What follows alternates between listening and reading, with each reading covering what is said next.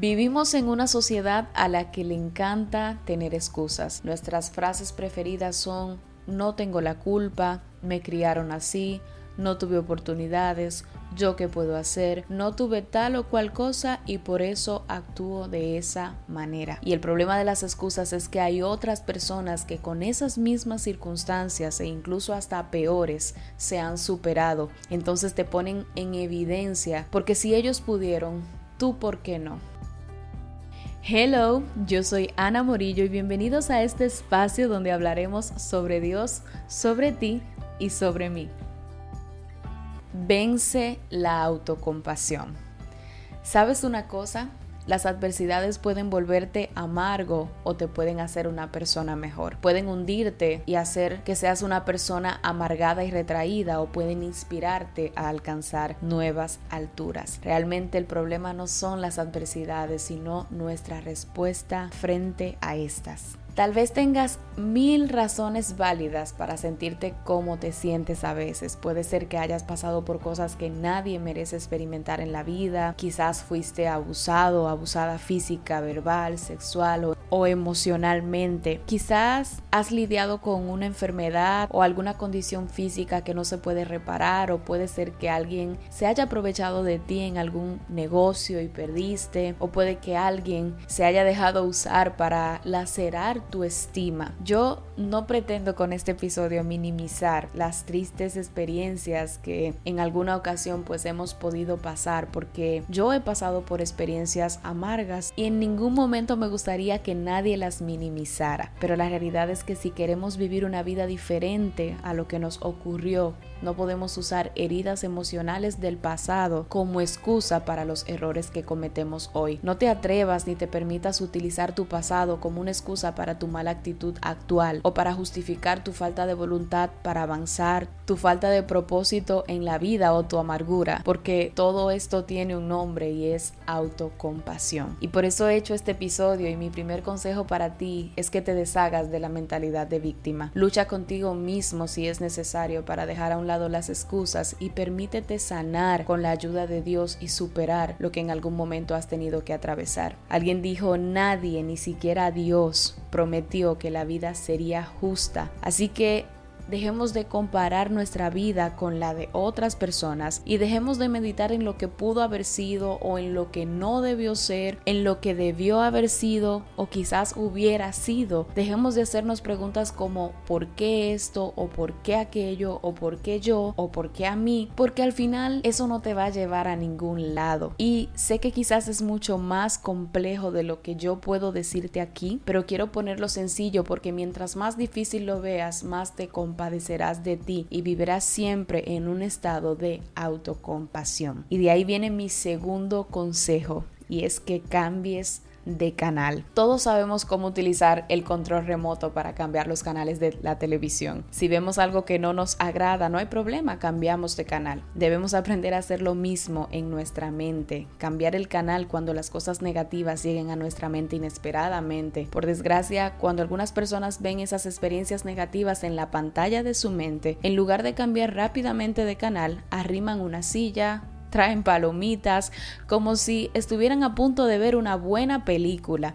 Están muy dispuestos a revivir todas las heridas y el dolor del pasado. Y después se preguntan por qué están deprimidos, por qué están desanimados, por qué están estancados. Es que decidieron sentarse a volver a traer adelante lo que ya debieron de sanar y dejar atrás. Aprende a cambiar de canal, no permitas que tu mente o tus emociones te arrastren al desaliento. Mejor medita en las cosas buenas que Dios ha hecho en tu vida porque sí, aún en medio de todas las circunstancias difíciles, yo sé que podemos encontrar bondad de Dios en nuestras vidas. Y posiblemente tú conozcas algunas personas que viven en la autocompasión. Esa gente les encanta la atención que les trae y han vivido de esa manera por tanto tiempo que la autocompasión ha llegado a ser parte de su identidad. Puede ser que sean conocidas como la persona que pasó por alguna gran lucha, alguna terrible experiencia o como la persona que vivió algo realmente espantoso. Es cierto que cuando alguien vive una experiencia traumática, esa persona deberá ser tratada con compasión y cuidado hasta que haya logrado sanar, recuperar su salud y su fuerza y se haya establecido de nuevo. Pero la verdad es que algunas personas no se quieren recuperar del todo de las experiencias que pasaron porque les gusta demasiado el hecho de tener toda la atención.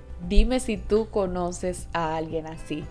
O mejor, evalúate y piensa si tú eres alguien así. Alguien que, aunque parece ser que quiere salir de ese estado de permanencia en el que han estado, valga la redundancia, en situaciones que acontecieron hace mucho tiempo, igual como que quieren salir, pero les gusta la atención que les proporciona el hecho de estar ahí.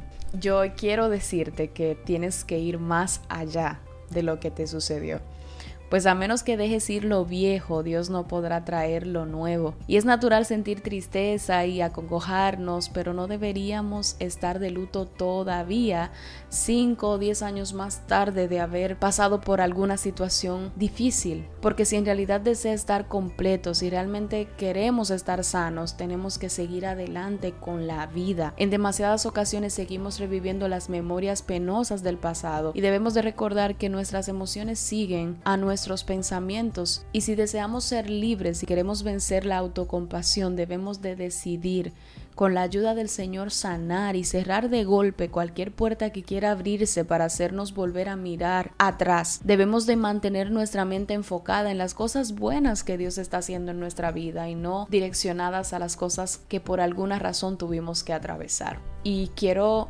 pues llevarte esto a una historia bíblica. En la Biblia podemos ver que hubo un hombre que había estado enfermo durante 38 años y quien además pasaba cada día de su vida tirado al lado de un estanque llamado Bethesda, esperando un milagro. Este hombre tenía una enfermedad persistente y profundamente arraigada a él que no se curaba. Y pienso que muchas personas hoy día tienen enfermedades muy persistentes. Quizás sus males no sean físicos, literal, puede que sean emocionales. No obstante, son enfermedades constantes y muy arraigadas que no se ven fácilmente. Pueden ser a causa de no querer perdonar o no soltar los resentimientos del pasado o culpando a X o Y persona por su comportamiento o a otras heridas emocionales. Estas enfermedades persistentes pueden afectar su personalidad, sus relaciones y hasta su propia imagen. Así como el hombre acostado al lado del estanque, algunas personas pasan año tras año esperando que suceda un milagro, esperando algún gran evento que mejorará todo. Y lo interesante de esta historia es que un día Jesús vio al hombre que estaba acostado allí, necesitado, y era obvio que tenía una situación pero Jesús le hizo una pregunta que en el momento parecía extraña.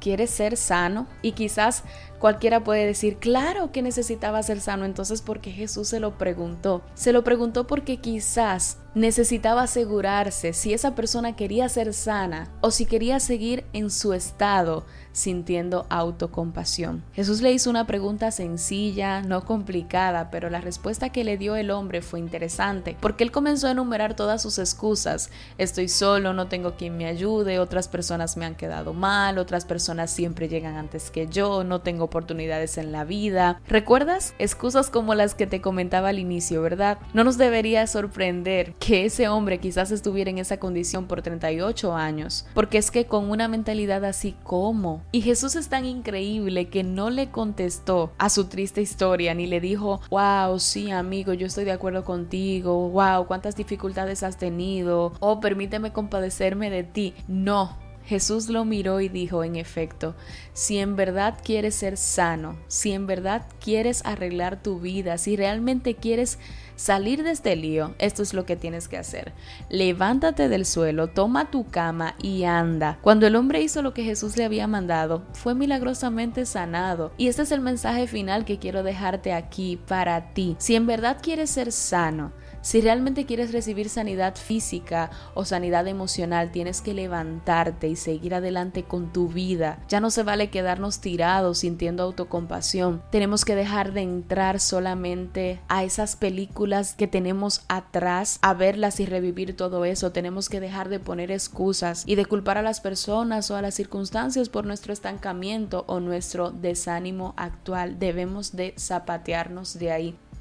Y te lo dice alguien que en una ocasión también tuvo que salirse de ahí, que si no hubiese abierto mis ojos hubiese vivido hasta el sol de hoy sintiendo compasión por mí, por mi pasado, porque no tuve a papi, porque no tuve a mami, porque para poder estudiar tuve que hacer muchas cosas que me costaron esfuerzo, sacrificio, lágrimas y en algún momento todo este pasado me daba cierta cierto agasajamiento de algunas personas y quise como que quedarme con ese sentimiento de tristeza solo por el, el aparente bienestar que me proporcionaba porque la gente se compadecía de mí. No, luego yo dije, nadie tiene que compadecerse de mí porque yo no soy yo no soy esclava, yo no soy una persona que está en una condición de enfermedad, no, yo soy libre, yo soy hija, yo tengo identidad en Dios, yo tengo promesas en Dios y eso me hace tener que dejar atrás esa mentalidad autocompasiva y apropiarme de la identidad que me ha dado Dios. Y ese es mi consejo para ti hoy. Deshazte, deshazte de ese sentimiento de autocompasión que te puede estancar y puede frenar tu vida de una manera letal. Cuídate de esto y espero que este episodio te sea de muchísimo muchísima bendición y que puedas pues aplicar